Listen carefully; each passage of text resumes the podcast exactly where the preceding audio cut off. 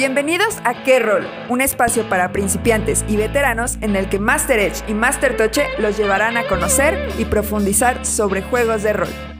Es momento de la inmersión. Que los dados no dejen de rodar.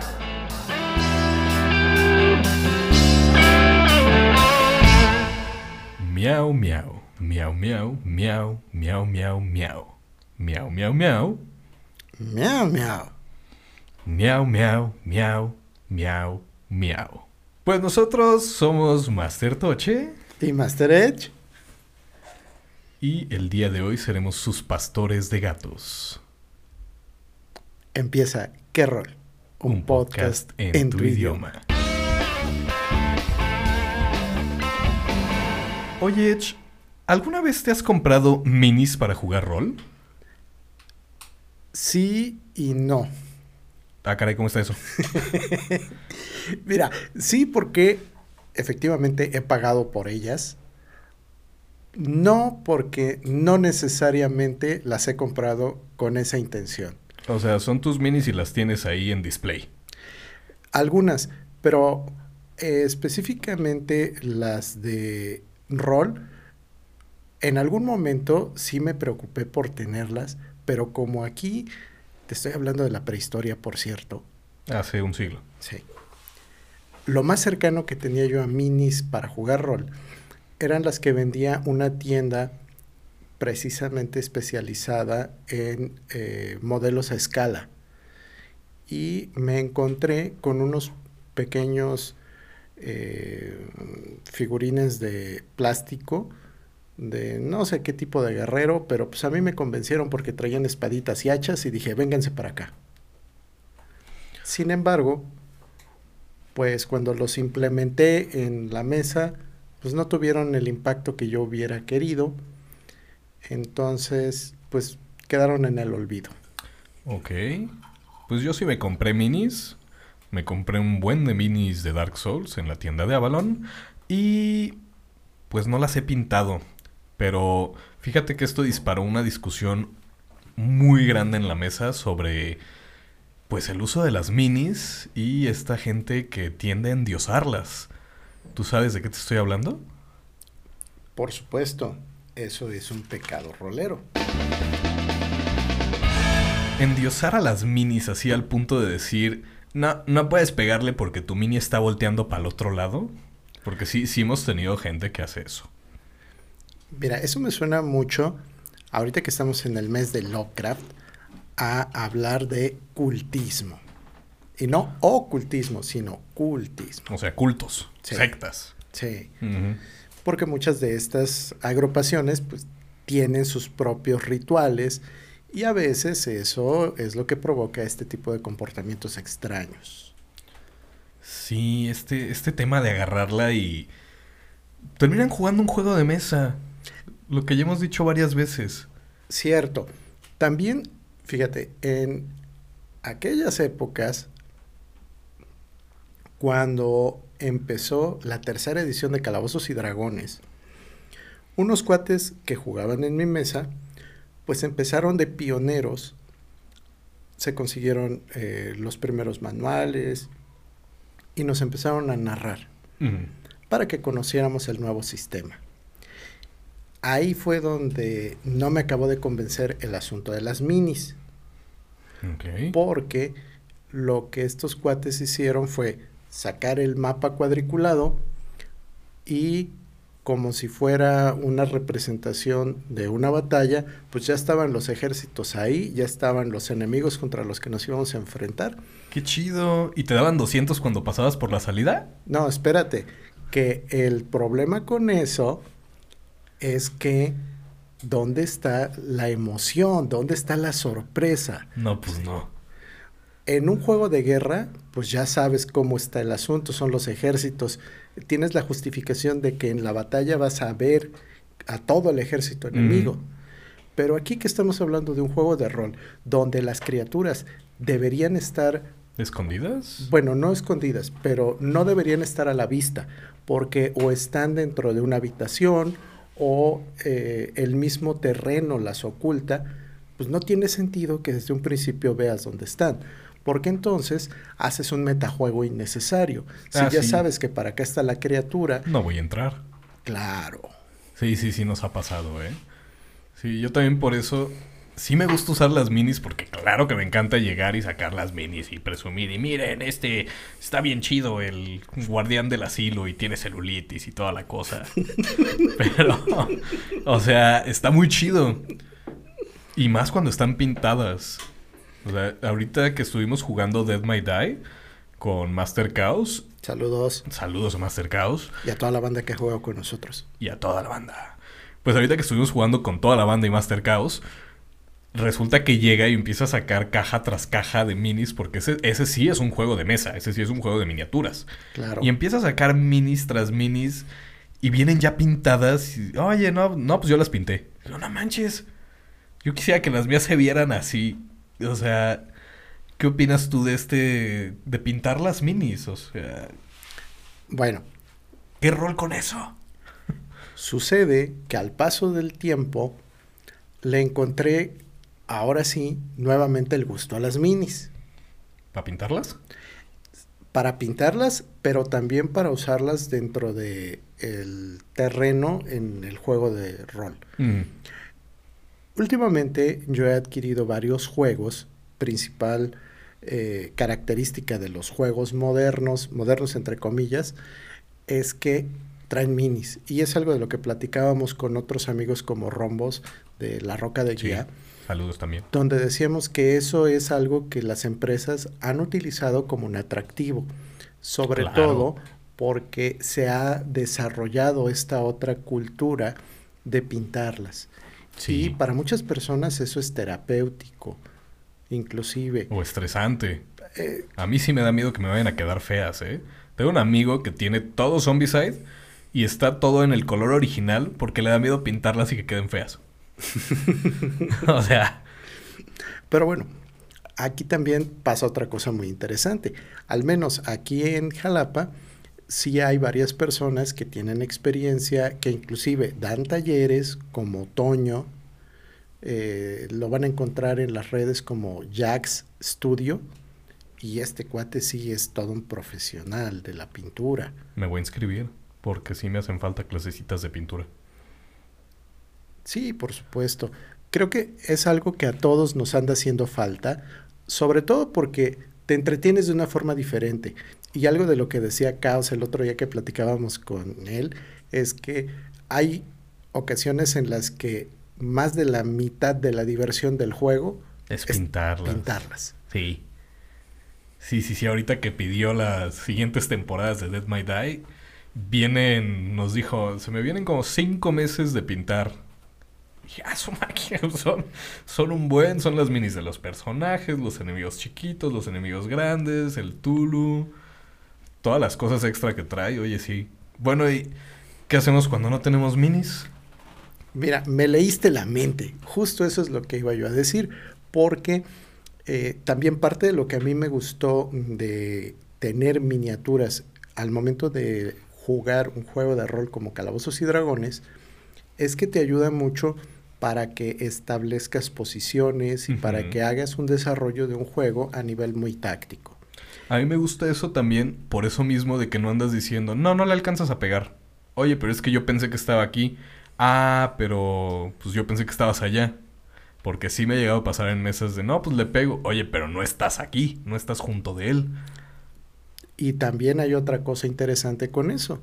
Tenemos jugadores que son ligeramente habilidosos, por no decir mañosos, como a unos de mis excompañeros de la primera mesa donde jugué, que tan pronto como se, había, se abría el cofre del tesoro, ya "No, estaban pues yo estoy ahí, ¿qué tiene? Ah, Pero si el me cofre, lo llevo. pero si el cofre tenía una trampa, ah no, Master, yo estaba en la puerta, yo ni siquiera entré al cuarto. Ah, casual. Sí, en cambio, cuando tienes las miniaturas, ahí sí es, bueno, no estás aquí, estás. pues sí, aquí está tu personaje y no lo moviste en tu turno, significa que ahí se quedó. Y no declaraste que lo hacías, pues ahí se quedó. Pero regresando, para no disvariar demasiado, eh, hay varias alternativas para cuando no tienes minis. La primera y más elemental es utilizar los propios dados que no están en juego. Un de cuatro, siempre. Y cuando tienes grupos pequeños de enemigos que se van a enfrentar con los personajes de los jugadores, el mismo número que trae el dado te ayuda para que sea tu contador. ¿Contra cuál te estás peleando? Ah, pues con el número uno, yo con el dos, yo con el tres. Sí, claro. O en casos como el tuyo, donde traes varios sets, ah, bueno, yo voy con el rojo, con el amarillo, con el azul. Es mucho más práctico. Sí. Y también el universo de los juegos de rol que ha crecido tanto ha permitido que el, eh, el jugador y el narrador tengan a su alcance muchas herramientas.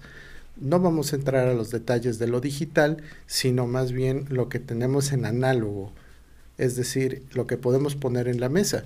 Y comentaba yo el otro día que eh, la caja de inicio de Pathfinder segunda edición trae minis de cartón. Ah, con su fichita para que se pare en su stand. Así es. Y eso es bastante práctico. Sobre todo, a mí me encantaron porque como narrador llevo 50, 60 en un espacio muy reducido. Eso está muy chido. Y cuando se trata de que los personajes de los jugadores necesitan interactuar, rápidamente tenemos. Lobos, además, arañas, NPCs. Sí, y a veces aplico una mañosería, es spoiler, así que no vayan a divulgar el secreto. Pero el otro día se la apliqué a mis sobrinos. Empecé a formar las minis de cartón, una sobre otra. Hice tres, cuatro pilas. Y les dije, bueno, pues este, ahorita empezamos, nada más déjenme que acomode los enemigos con los que se van a enfrentar hoy. Bien sacados de onda. No, pues ya me voy a ir haciendo otro personaje. Qué chido. Y, pues checando lo de las minis que tiene acá nuestro compañero Caos.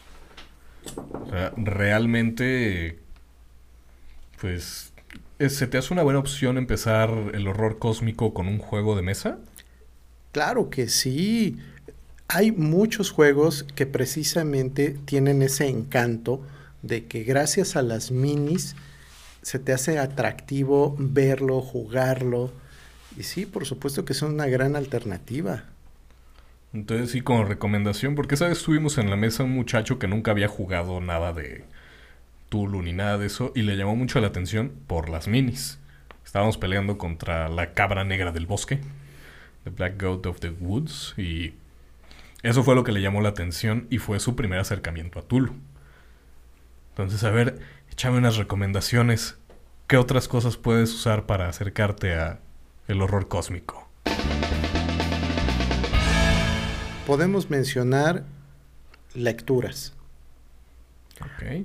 Yo normalmente recomiendo que se lean cuentos cortos para que pues les vaya resultando atractivo. Es como cuando vamos al buffet y empezamos probando de poquitos a ver cuál nos gusta más. Es, es muy intimidante cuando te dicen, lee los cuentos de Lovecraft. A mí me lo decían y yo decía, ah, ¿cuántos son? No, pues la colección este, la otra. Nadie te dice que son cuentos de dos, tres páginas. Algunos, o sea, sí hay unos largos, pero la mayoría son de dos, tres, cuatro páginas y se acabó. Es lectura realmente ligera. Y también está la gente que no le gusta leer. Ah, para ellos tenemos muy buenas alternativas. Han salido varias aplicaciones tanto para Android como para iOS de... Eh, ¿Audiolibros? No solo audiolibros, sino son como estas pequeñas... ¿Podcast? Historias animadas. o sea, es el ah, cuento, pero te lo cuentan con animación. Sí, sí, sí. Y entonces tú nada más vas haciendo el click and point y vas pasando de una hoja como aventuras gráficas, ¿no? Así es. Bueno, y también, bueno, no desgraciadamente, gracias que ahora está TikTok. Porque yo sí me he encontrado animaciones de TikTok con cuentos que ahora que los estoy leyendo no son tan apegados, pero pues como primera aproximación no está mal. Sí, por supuesto. A fin de cuentas, mm, una de las cosas que hemos estado comentando a lo largo del festival literario Lovecraft, que como ya saben estamos en la quinta edición, es que hay muchas formas de acercarte porque la influencia de Lovecraft y el círculo se ha extendido mucho. Sí. Así que a veces donde menos te lo encuentras o como menos lo esperas, hay algo que viene de un cuento. Y te pongo ejemplos. Tenemos el caso de Ratas en las Paredes que viene de un relato que se llama igual. Ratas en las paredes. Recordarán que ya lo platicamos aquí en el podcast. También tenemos La llamada de Tulu, que le ¿Cómo da olvidar? nombre a uno de los juegos más veteranos y más utilizados a lo largo de los años para el horror cósmico. Me encanta. Y de ese mismo estilo, pues podemos seguirnos. Pero también hay que tomar en consideración que hay juegos de mesa, Videojuegos. videojuegos, por supuesto. Y bueno, no me vas a dejar mentir. Tulu ya es una figura de la cultura pop. por O supuesto. sea, no falta el letrerito de Obey con el Tulu en azul y rojo. En, no sé, en Rick and Morty aparece en el opening, en el intro. Sí, claro. Un flashazo ahí. En South Park ya también apareció Tulu. O sea, ya es Sí. una figura... En Los Simpsons. En Los Simpsons también. Inclusive o sea- en, en ese episodio de Los Simpsons sale este Lovecraft tomándose su cafecito. Ah, caray. Ah, Es de las nuevas temporadas, porque ese no lo he visto. No me acuerdo exactamente de qué temporada es, pero hay un papel tapiz al respecto. Pues luego checamos qué onda, pero... O sea, Tulu ya es personajazo de cultura pop. Y no, no es David Jones, no es lo mismo. Se parecen, son primos lejanos. ¿Eh? Y bueno, yo ya les había dicho, mi primer acercamiento fue con los videojuegos. O sea, yo jugué la llamada de Tulu, me gustó, dije está chido, no lo voy a leer. horror cósmico. Me dicen horror cósmico y yo me imaginaba algo como estilo horror, eh, sobrenatural, slashers, este, Halloween. Cósmico, no, pues eso, pero en el espacio. Llega Tulu con un cuchillo y te pica, ¿no? Sácate un doscientón. O sea, como Warhammer 40.000, pero de horror, ¿no? Que de hecho sí hay una versión de horror, pero... Yo me imaginaba algo así. Y de ahí escuché el título de este cuento con el que ya me obsesioné nada más con el puro título y no he llegado a leer por falta de tiempo últimamente. Pero El color que cayó del cielo. Ah, Ahí ya le di otro contexto completamente diferente a horror cósmico. Y mira, ese es un excelente ejemplo. Y también para las personas que les gusta el cine, la última adaptación que hicieron del cuento con Nicolas Cage como protagonista está bastante aceptable. No la he Bastante visto, aceptable. fíjate. Recomendada, recomendada. Voy a leer, voy a verla y ahí les platico qué onda. Está... Está muy interesante con el puro título, ¿eh? Ahora, platicábamos ahorita de cómo acercarse al horror cósmico. Nada más teorías, ¿no? Bueno, todo el mundo, o cuando menos la mayoría, debe tener claro que todo esto del universo que creó Lovecraft y el círculo es en inglés. Sí.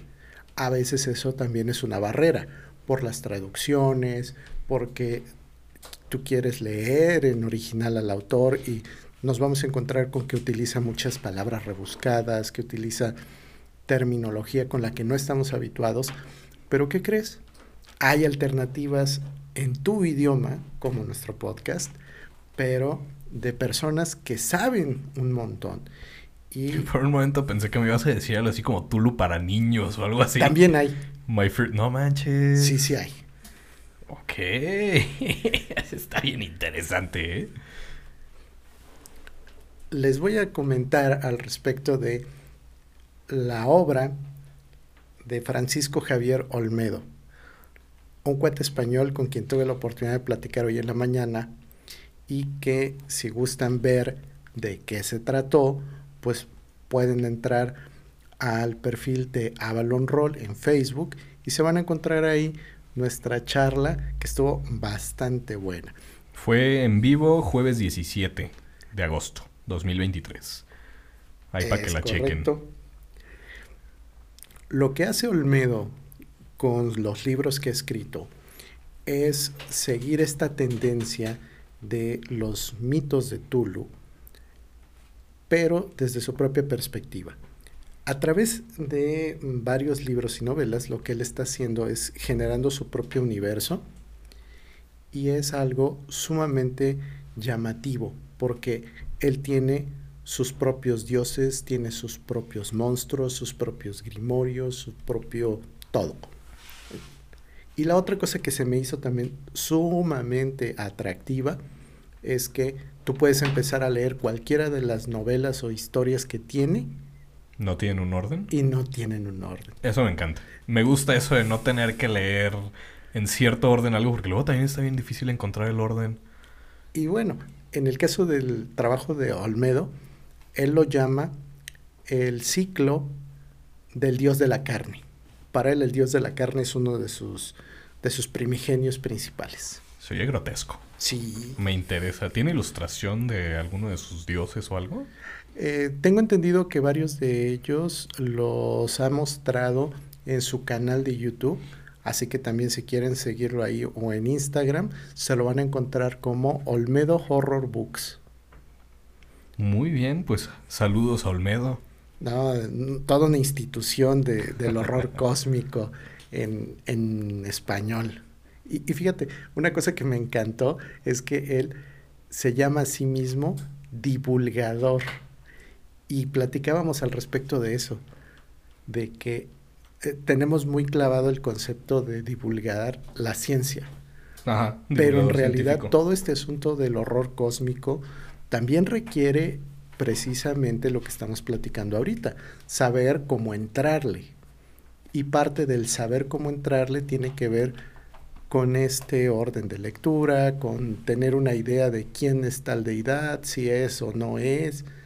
Entonces todo eso cuando te lo expliquen, te lo explican en tu idioma, puff, Facilísimo. Así como nosotros lo hacemos aquí con el rol.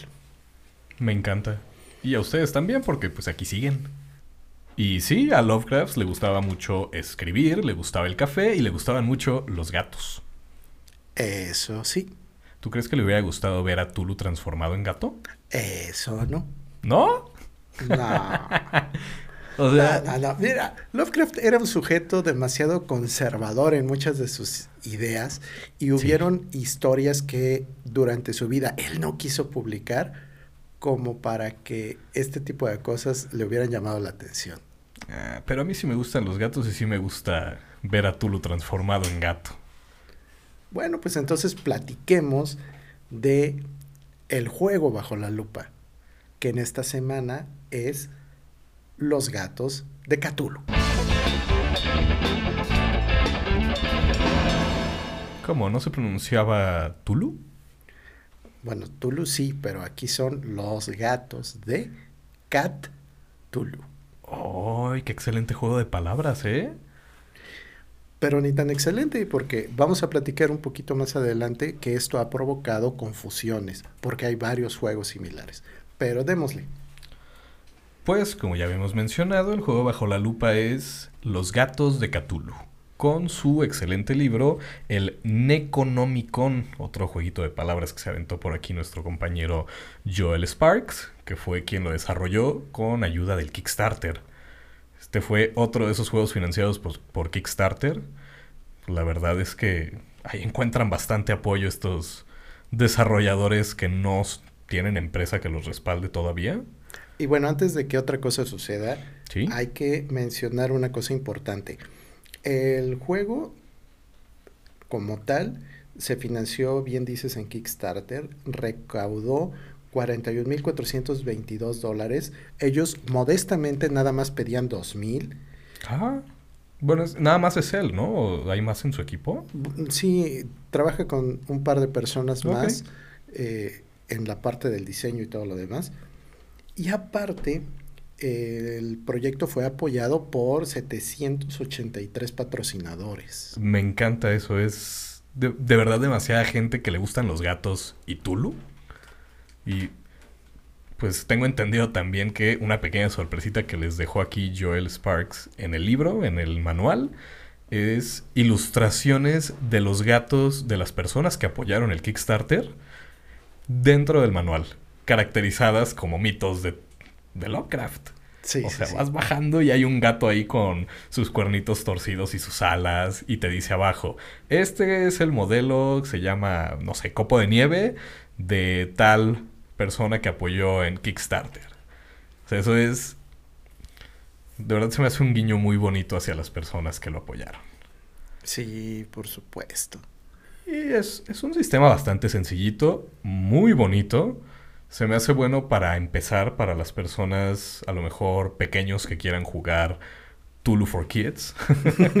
que ojo, no estoy diciendo que sea nada más para niños, ya les dijimos que el rol no tiene edades y este de verdad es, eres un gato. esa es la parte más bonita de este juego, eres un gato. Tienes un gatonaje. Tienes un gatonaje. No haces tu hoja de personaje, haces un gatonaje. Eliges tu raza. Sí, los, los gatos tienen raza. O sea, no, este es negro y se llama negro. No.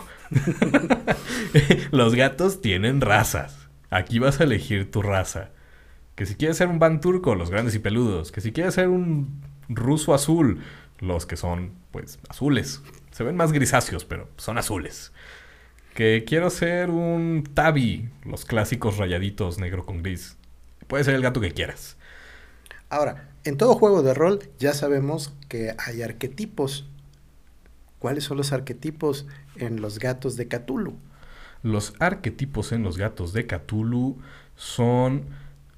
Tenemos el, el gatróbata, el catrobat o gato acróbata. Es gatrobat, gatrobata. Hay, hay que sacar nombres ahí. sí, sí, sí, sí les quedaron chidos los nombrecitos que les pusieron. Tenemos al Pussyfoot o Gatito. El tierno, como no. El Scrapper o Destructor.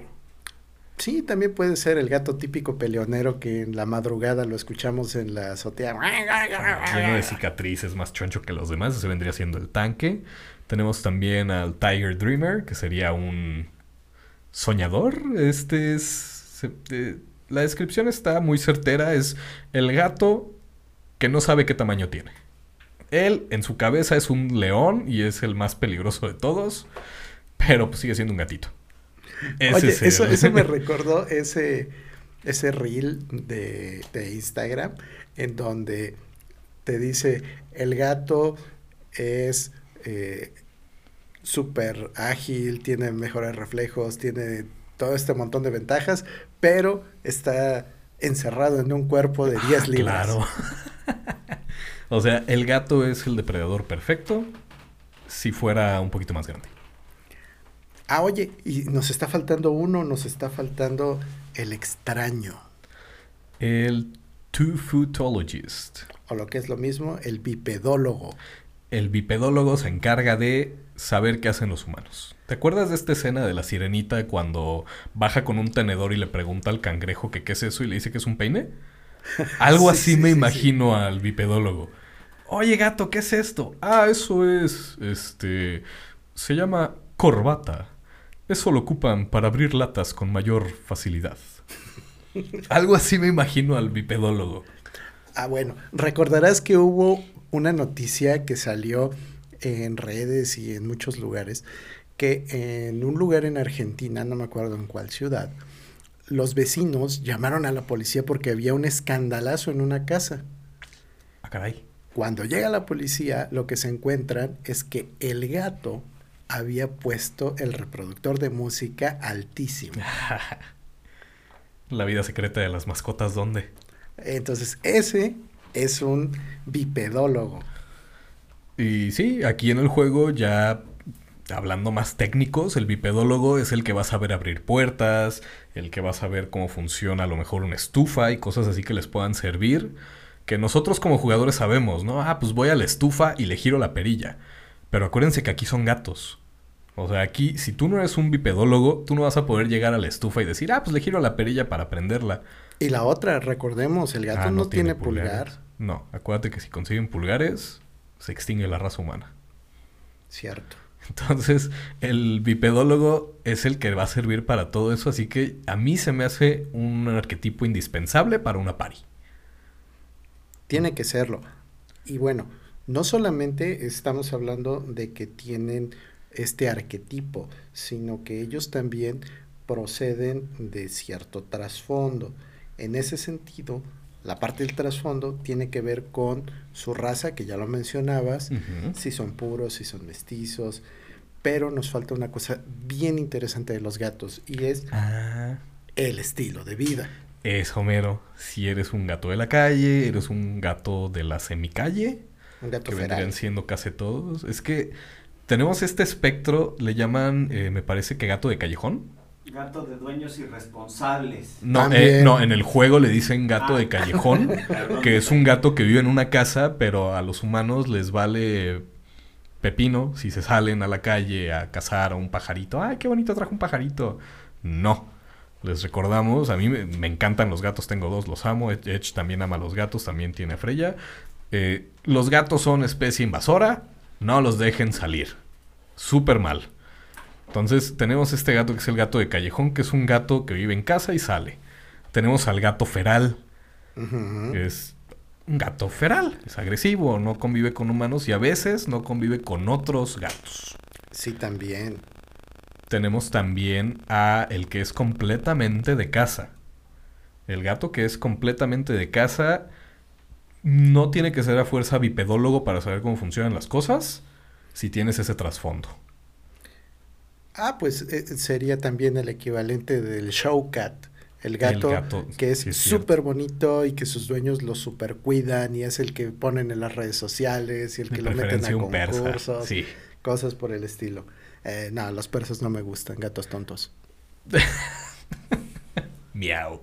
Eh, a mí tampoco me gustan porque tienen la carita Sí, también. aplastada, pero bueno, el punto del persa es que es el más común gato de show. Entonces, tendría que... eh, ahí tiene sus propias restricciones. El manual no es muy largo, tiene muy pocas páginas. Y te va a decir, si eres esto, si eres feral, no vas a poder ser un gato de show, obviamente. Esas combinaciones, si mal no recuerdo, andan por ahí de la página 12 Sí, correcto. y nos dan una buena variedad como para tener suficientes personajes que serían más o menos 30 tomando en consideración Las el rol, eh, si es puro mestizo y su estilo de vida.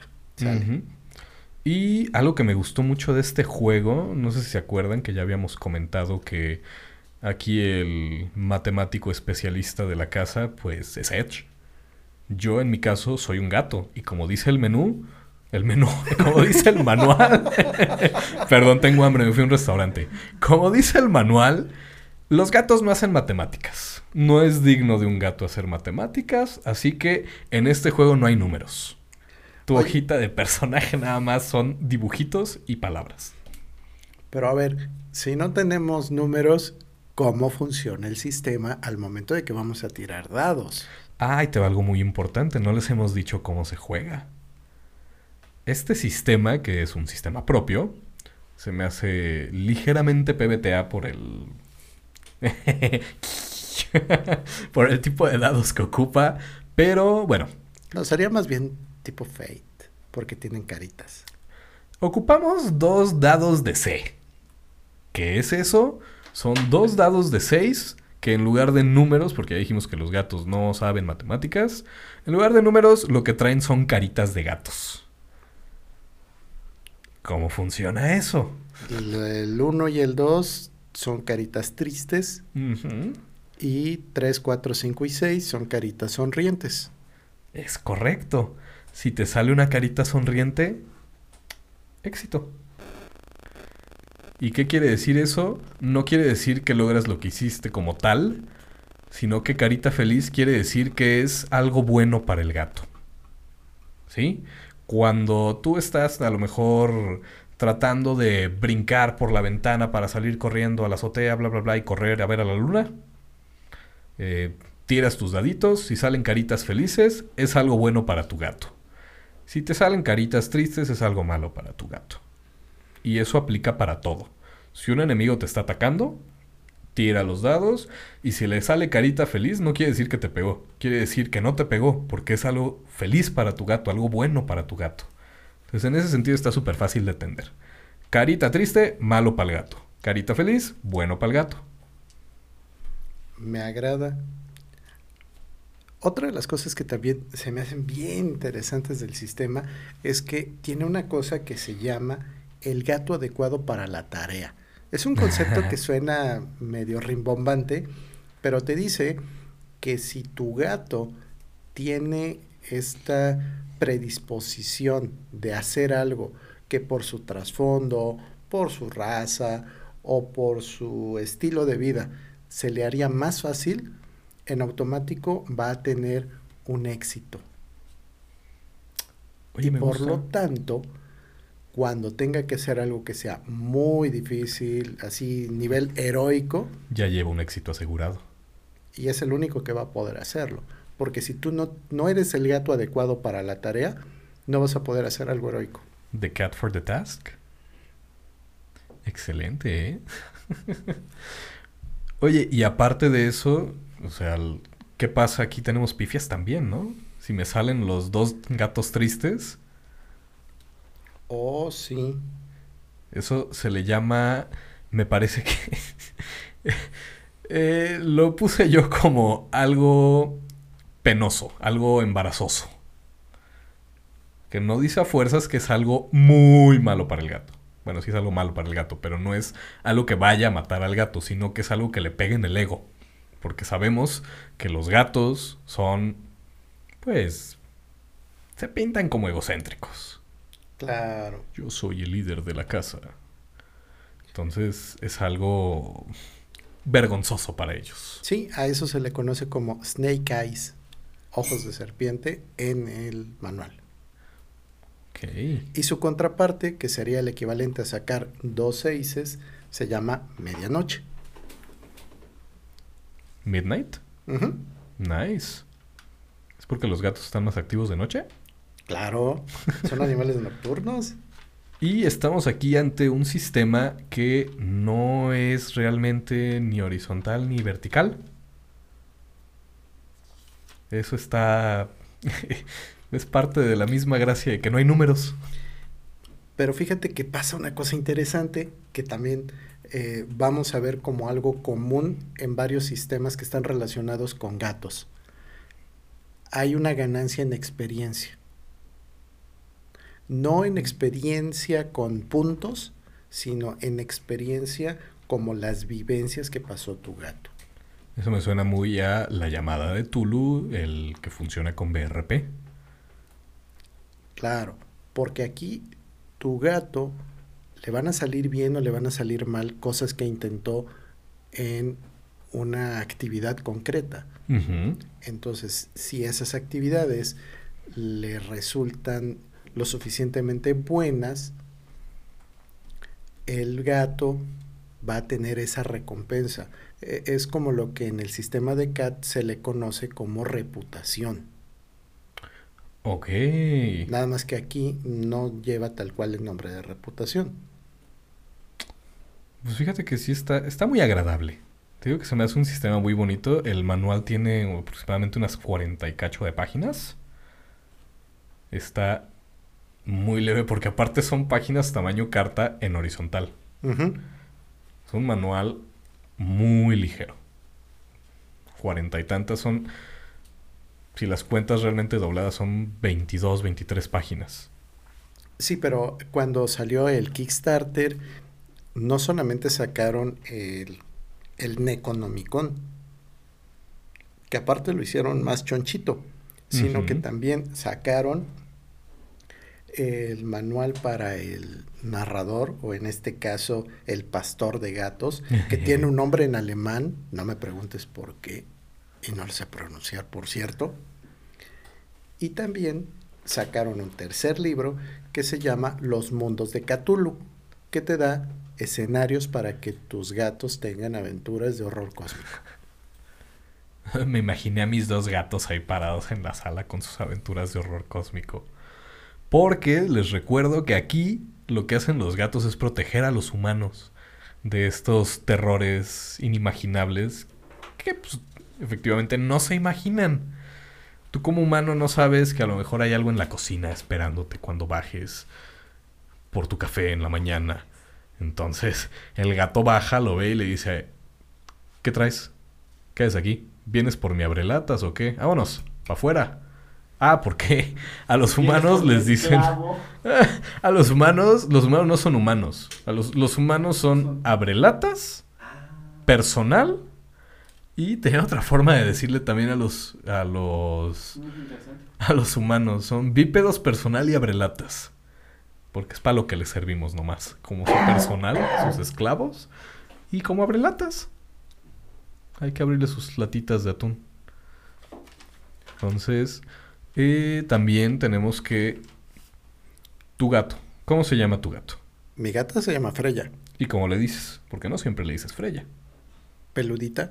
Ah, ¿Y cómo crees que se llame ella sola? Bueno, el tercer nombre no lo pueden, no lo pueden em, revelar. sí. Cuenta la leyenda que los gatos tienen tres nombres. El que le ponemos el humano, por ejemplo, yo tengo mantequilla de maní. Como le decimos, porque nunca le vamos a decir mantequilla de maní. Cuando le gritamos es Mantechox, Manteco, Perroberto. Siempre me critican el Perroberto porque es un gato, pero bueno. Entonces es el segundo nombre. Y el tercer nombre es el nombre que el gato se pone a sí mismo, como se refiere a sí mismo con los demás gatos. Y ese es un nombre que nunca vamos a saber. Bien. Cosas que son importantes con esto, relacionado con los nombres, es que parte de lo que nosotros como jugadores creamos de nuestro personaje está directamente relacionado con esta serie de experiencias y de lo que queremos que nuestro gato haga o no haga. Aquí tenemos muy abierto porque como tal no tenemos una serie de indicadores que nos digan si el gato se sabe esconder, si sabe pelear o qué tan bueno es haciendo estas acciones.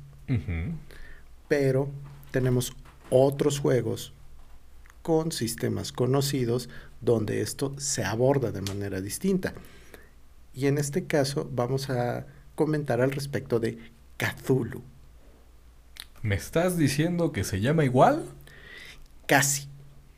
Pero el otro era Cthulhu. Sí. Y este es Cthulhu. Ok. Bueno, de hecho, este pequeño inconveniente con los nombres de los juegos es algo relativamente añejo, porque Cthulhu, del que yo estoy hablando, surgió como un suplemento para la llamada de Cthulhu. Ok. Y por o sea, trae BRP. Claro. El sistema que utiliza es el BRP, el mismo que la llamada. Pero lo que hicieron para poder tener un contexto diferente con los gatos fue modificar parte de las reglas y de esta manera generar que tu personaje tenga ciertos atributos que son muy importantes para un gato desde esta otra perspectiva. Entonces, eh, quienes crearon este juego, bueno, este, este suplemento fueron Ingo Arens, Adam Crossingham y Daniel Harms. Y espántate, esto salió en alemán, antes que en cualquier otro idioma. Miau, miau, miau. Y ya en 2014 le dieron formita de suplemento y entonces ahora sí a distribuirlo en inglés para que pues, los demás pudiéramos entender de qué se trataba esto. ¿Y tienen la licencia oficial? O sea, ¿están con Chaosium? O... Sí, claro. De hecho, el, el manual en la portada trae tanto el logo de Chaosium como el de la empresa que lo hace. ¿El 60 Stone? 60 Stone Press. 60 Stone Press, ok. Oye, está muy bonita la portada, ¿eh? Digo, no la, no la alcanzan a ver porque, pues, YouTube. Pero es un bonito gato negro, ojos amarillos. Toda la portada es negra. O sea, solamente ves el gato, el vacío. Como debe de ser. Como debe de ser. Y me estabas diciendo que modificaron la hoja. O sea que aquí ya no puedo investigar y eso. Sí, pero de una forma diferente. Mira, de entrada, atributos. La fuerza solamente puedes tener uno, dos o tres. Se acabó. Ah, caray. Y es porcentual. Estamos hablando de que en las reglas de sexta edición, los atributos los tenías con un máximo eh, de 20. Ok. Entonces, pues sí, es cierto, el gato fuerte no es, No, ya habíamos dicho que son chiquitos. pero ahí te va. La destreza. La destreza, son dos dados de 6 más 14. Oh. Nada de que no se puede. Ok. ¿Y usan hechizos? No, en este caso se quedan fuera en la parte mística, porque ya tienen parte de sus habilidades que les permiten hacer algunas cosas fuera de lo normal. Ok. Y... Ahí te va, también. No tienen cordura. O sea, están locos. No, ellos tienen un indicador que se llama sentience. No sé cómo traducirlo. Ok. Sentience es este... ¿Sentimiento? No. Ya lo había traducido, por aquí lo tenía. Bueno, el punto importante es que cuando su cordura tendría que estar disminuyendo porque ven cosas que son aterrorizantes y deberían terminar locos, lo que sucede con ellos es que terminan siendo ferales y actuando completamente por instinto. Ahí aplicas la de se volvió loco y lo puedes usar como NPC. Sí, claro, y hemos visto muchos videos de ese tipo de gatos que son exageradamente agresivos, que destrozan, que muerden, que hacen de todo. Sí. Sí, esos ya son... Se, se va este tipo. feralizando. Sí, Sí. Pues Sí, es sí, eso, sí. ¿no? Se Sí, va sí, sí, feralizando. ¿no? Feralización. En lugar de cordura. sí, claro. Ok. Y también otra cosa interesante, y esto es como dato de trivia, Cthulhu salió antes que el juego de rol Cat de John Wick. ¿Por qué hago la referencia? Porque inclusive en el suplemento ellos lo dicen. O sea, nosotros salimos antes que Cat, pero si Cat hubiera salido antes que nosotros no existiríamos. Y Ah, esto caray. es porque para mí, a título muy personal, y creo que muchas personas lo compartimos, el mejor sistema para jugar con gatos es Cat de John Wick. Vamos a tener que hacernos un one shot. Yo seré el que juzgue eso. Como debe de ser. Y sentience era sensibilidad. Ah, es tu gracias. sensibilidad a lo supernatural o sobrenatural o cósmico natural. Y bueno, dentro de las modificaciones que le hicieron a la hoja, ahí te va. Morder. Miau. De base, 30%. Sí, me suena gato. Cuteness. Ser tiernito, me agrada. Base, tu apariencia por 3. Ok. Luego, ¿qué opinas de RIP? Eso me suena como cuando estoy jugando con mi gato y me abraza con sus patitas de arriba y con las de atrás empieza a rascar. Y te deja bien feo el brazo. Exactamente. O sea, te están destripando. 80% base. O sea, eso es para irte a pelear con... Con lo que sea. sí, una paloma. Rip. De tiro rip. Y arañar. No podía faltarnos arañar. Base 40%. ¿Qué me dices de nadar? Eh, los gatos y el agua no se llevan muy bien, que digamos. Ah, pero espérame, ahí te voy a echar una. El van turco trae ya en la hoja su habilidad especial que es nadar. Porque como dato curioso, el van turco es de los únicos razas de gato que les gusta el agua. Mm, Buen punto. Buen punto.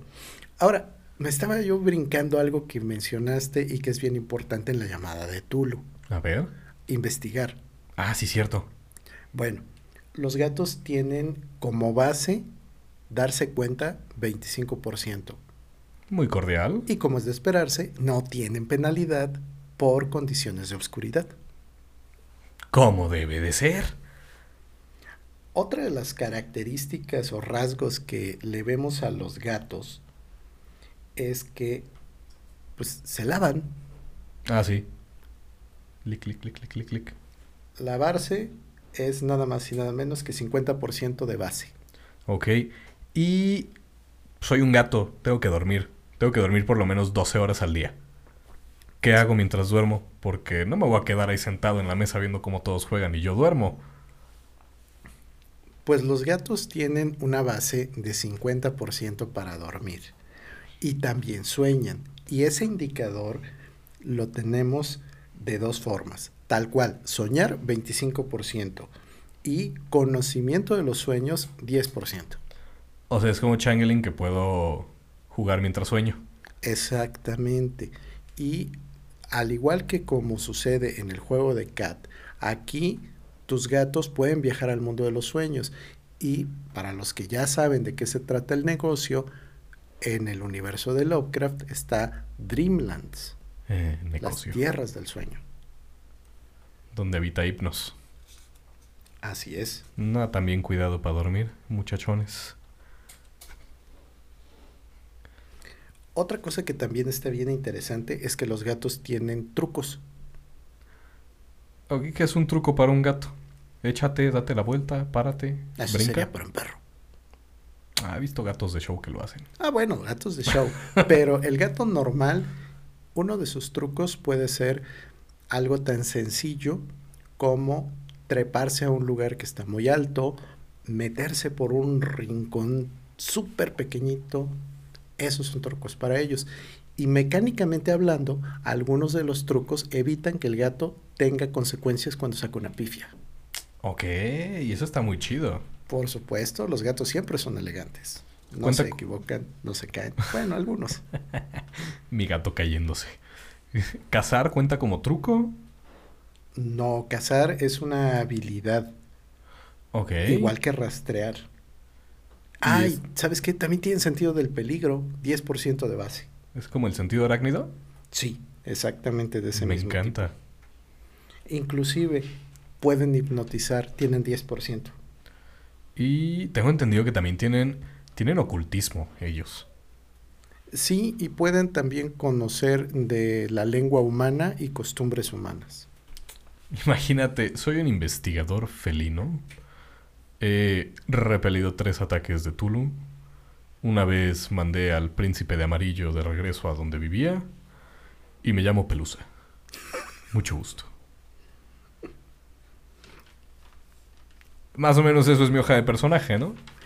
Bueno, aquí sí, aquí sí es la hoja de personaje normal, pero bueno, eso podría sonar como tu currículum felino. No, pues miau. Miau, no pues miau. Oye, me encanta esto de jugar como gatos. La primera vez que lo escuché no me llamó mucho la atención porque dije, ¿qué voy a hacer como un gato? Y después de checar la hoja de personaje, el manual y todo esto, dije, está muy interesante, quiero jugar como gato. Sí, sí, sí me interesa este, todo este cambio de, de perspectiva del mundo.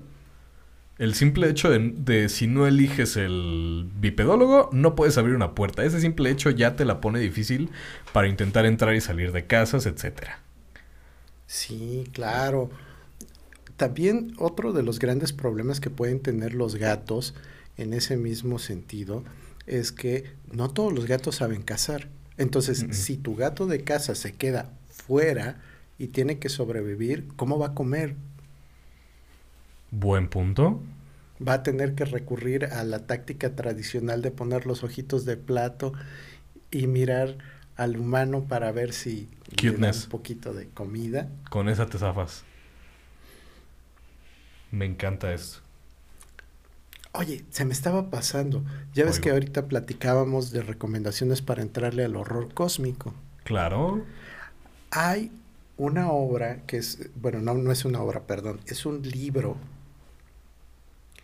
que se llama Felide. Felide. Ajá, se escribe Felidae. Ok. Lo escribió un alemán que se llama Akif Pirinxi. No estoy completamente seguro de que se pronuncie así porque tiene una cedilla. Se supone que es alemán. La verdad es que la cedilla no está en el alfabeto alemán, así que probablemente sea descendiente de franceses o algo que se le parezca. Aquí el único que sabe alemán es nuestro productor Silvetsky. ¿O de dónde viene tu nombre? De un sueño. Míralo. Se lo dio Tulu. Oye, ahorita que diste lo de la recomendación me acordé ¿Qué?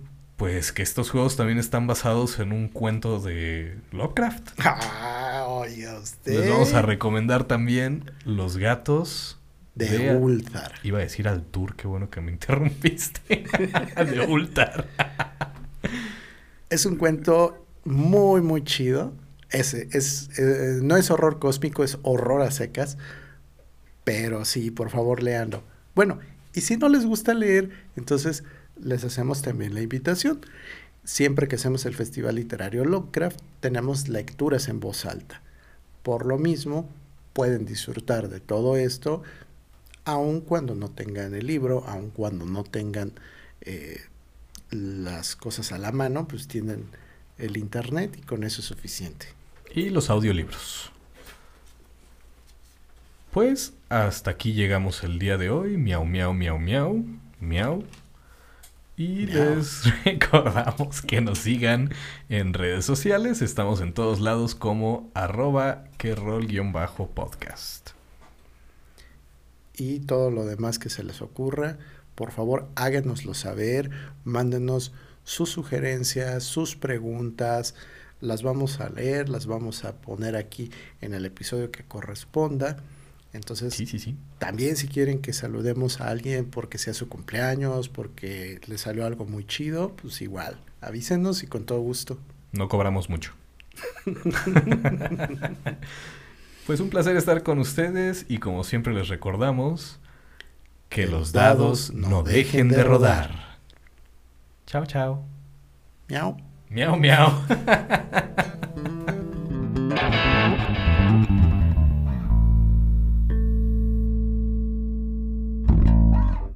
¿Qué rol es una producción de Avalon Club de Rol, con las voces de Master Edge y Master Toche. Voces adicionales Gabriela Mérida. Música por Adrián Moreno. Productores Emanuel Silvetsky y José Eduardo Acosta. Todos los derechos reservados. El abuso en la tirada de pifias puede ser nocivo para tu personaje.